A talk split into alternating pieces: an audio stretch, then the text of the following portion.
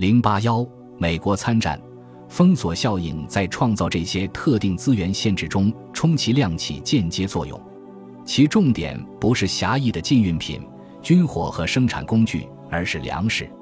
落后的国家在用尽军火之前就消耗完了。这一问题在布尔什维克革命后的俄国以及奥匈帝国尤为突出，因为奥匈帝国抢占了乌克兰的粮食储备，而这些粮食本来是德国预留给本国人口的。但是，他们对同盟国为应对食物短缺所采取的行政安排感到困惑。他们至少确信，那些对于战争付出努力最多的人——前线士兵和国内重工业的工人——有优先权。因此。封锁效应的主要受害者是那些对于军事工业最不重要的人，而且，在协约国金融家的眼中，经济战意外起了决定性作用。一九一六年十一月二十八日，美国联邦储备部给成员银行提出这样的建议：反对购买外国国债，提醒私人投资者审慎精选外国投资的对象。盟国股票因此价格暴跌。十亿美元一个星期以后从股票交易所蒸发掉了。美国经济对盟国所订购的燃料的依赖性远远高于本土，所以必须寄希望于协约国的最终胜利。除此之外，协约国依赖美国的货币市场，以便它获得产业潜力。这样的依赖性创造了一种杠杆。使用这个杠杆，美国可以充当和平会谈时的中间人。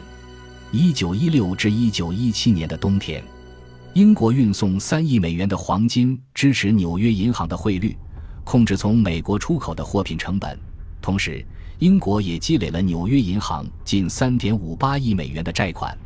但是，英国并不慌张，双方经济力量是相互影响的。美国目前也不希望协约国失败，这也是柏林的打算。从德国方面来看。虽然美国保持中立，但是在经济框架内成了隐蔽的交战国，因此可以得出这样的结论：在一九一七年二月决定采取自己的形式的经济战——无限制潜艇战。但是实际上，英国无法知道他如何能够继续为四月以后的战争付出代价。德国知道英国的金融困境，但在战争努力中却低估了金钱的重要性。以至于无法理解其潜在的决定性影响。在最后两年的战争中，最令英国担心的资源限制是货币。协约国在伦敦所欠债务抵消了英国对美国的债务，但俄罗斯看起来很可能违约。法国和意大利都没有像英国那样的财政上的严格性。当无限制 U 型潜艇使美国加入战争时，英国财政部集体松了一口气。此外，美国参战加强和巩固了对德国的封锁，因为美国现在已经摆脱了对中立观点的担忧。与英国经济一样，美国经济在战争期间也增长了百分之十。此外，俄国退出战争意味着协约国中的人均产出现在首次超过同盟国的产出。到一九一八年，协约国在所有关键指标——人口、领土和产出方面。相对敌人都有领先优势。尽管如此，任何对战争经济的分析都不应该仅仅因为美国对盟国投了很大的一笔，就认为协约国注定会胜利。首先，一九一七年四月之后的美国财政援助虽然至关重要，但仍显勉强，并最终放弃了援助。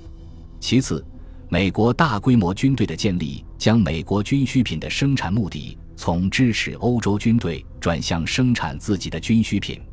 在此，美国军队所需的大多数最先进的装备都是由协约国提供的，特别是法国炮兵的武器。毫无疑问，第一次世界大战有助于促进纽约发展，并最终使其超越伦敦成为金融中心。但美国力量的决定性作用主要在于第二次世界大战，而非第一次世界大战。